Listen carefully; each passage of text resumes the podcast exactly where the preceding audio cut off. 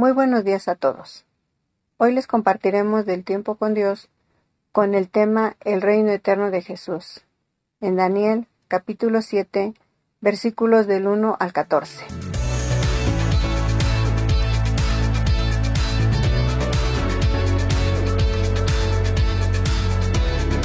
Dice así, en el primer año de Belsasar, rey de Babilonia, tuvo Daniel un sueño y visiones de su cabeza mientras estaba en su lecho. Luego escribió el sueño y relató lo principal del asunto.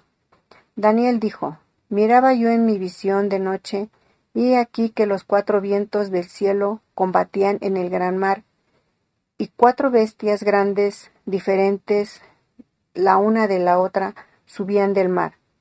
La primera era como león y tenía alas de águila. Yo estaba mirando hasta que sus alas fueron arrancadas y fue levantada del suelo y se puso en esta sobre los pies a manera de hombre, y le fue dado corazón de hombre. Y aquí otra segunda bestia, semejante a un oso, la cual se alzaba de un costado más que del otro, y tenía en su boca tres costillas entre los dientes, y le fue dicho así, levántate, devora mucha carne. Después de esto miré, y aquí otra semejante a un leopardo, con cuatro alas de ave en sus espaldas. Tenía también esta bestia cuatro cabezas y le fue dado dominio.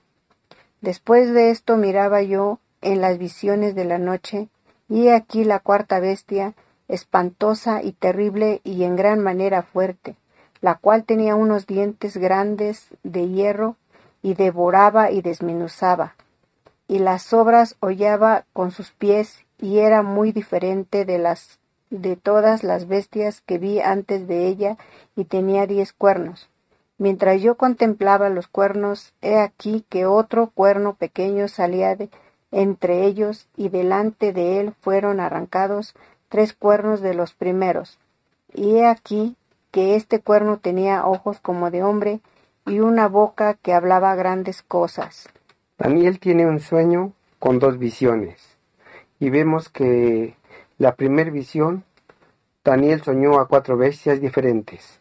La primera bestia, que era como un león y tenía alas de águila, el león representa al imperio babilónico, feroz y agresivo. Las alas de águila representan la rapidez de sus conquistas creando un imperio poderoso y extenso. Vemos que la segunda semeja a un oso, y esta representa al imperio medo-persa, menos agresivo. Y las tres costillas representan a tres imperios que conquista, Asiria, Babilonia y Egipto. También nos dice que la tercera bestia es como un leopardo, y esta representa el imperio griego. Por último, la cuarta bestia dice que es diferente a las otras tres y esta representa al imperio romano. Este imperio llegó a ser el imperio más destructor. Los diez cuernos representan en lo que está dividido el imperio, pero nos está diciendo que nace un cuerno pequeño. Para eso destruye a los tres cuernos primeros. Este pequeño cuerno tiene cara de persona e impedía la obra de Dios.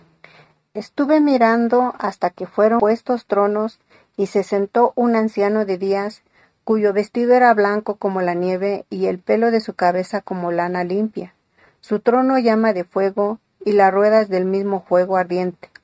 Un río de fuego procedía y salía de delante de él, millares de millares le servían y millones de millones asistían delante de él el juez se sentó y los libros fueron abiertos. Yo entonces miraba a causa del sonido de las grandes palabras que hablaba el cuerno, miraba hasta que mataron a la bestia y su cuerpo fue destrozado y entregado para ser quemado en el fuego. Había también quitado a las otras bestias su dominio, pero les había sido prolongada la vida hasta cierto tiempo. Miraba yo en visión de la noche, y aquí con, la, con las nubes del cielo venía uno como un hijo de hombre, que vino hasta el anciano de días y le hicieron acercarse delante de él. Y le fue dado dominio, gloria y reino, para que todos los pueblos, naciones y lenguas le sirvan. Su dominio es dominio eterno, que nunca pasará, y su reino uno que no será destruido. En esta segunda visión vemos que Dios es el Rey de Reyes. En la segunda visión ve a un anciano de días que se sienta en su trono celestial. Nos dice que su vestido es como la nieve, el pelo de su cabeza como lana limpia, y millares y millares de ángeles le sirven. El blanco significa la pureza. En Apocalipsis 1.14, Dios le revela a Juan y que se trata de Dios sentándose en su trono. El versículo 17 del capítulo 1 de Apocalipsis nos dice, Cuando lo vi, caí como muerto a sus pies, y él puso su diestra sobre mí y me dijo, No temas, yo soy el primero y el último.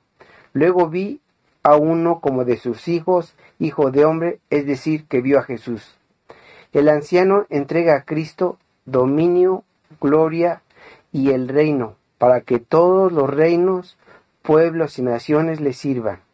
Su dominio es eterno, y a él le pertenece la potestad del cielo y de la tierra. Y finalmente vemos que en Mateo 28, 18 nos dice, y Jesús se acercó y le dijo, Toda potestad me es dada en el cielo y en la tierra, y vemos que su reino nunca será destruido.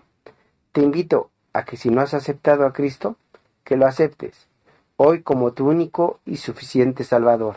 Hasta la próxima.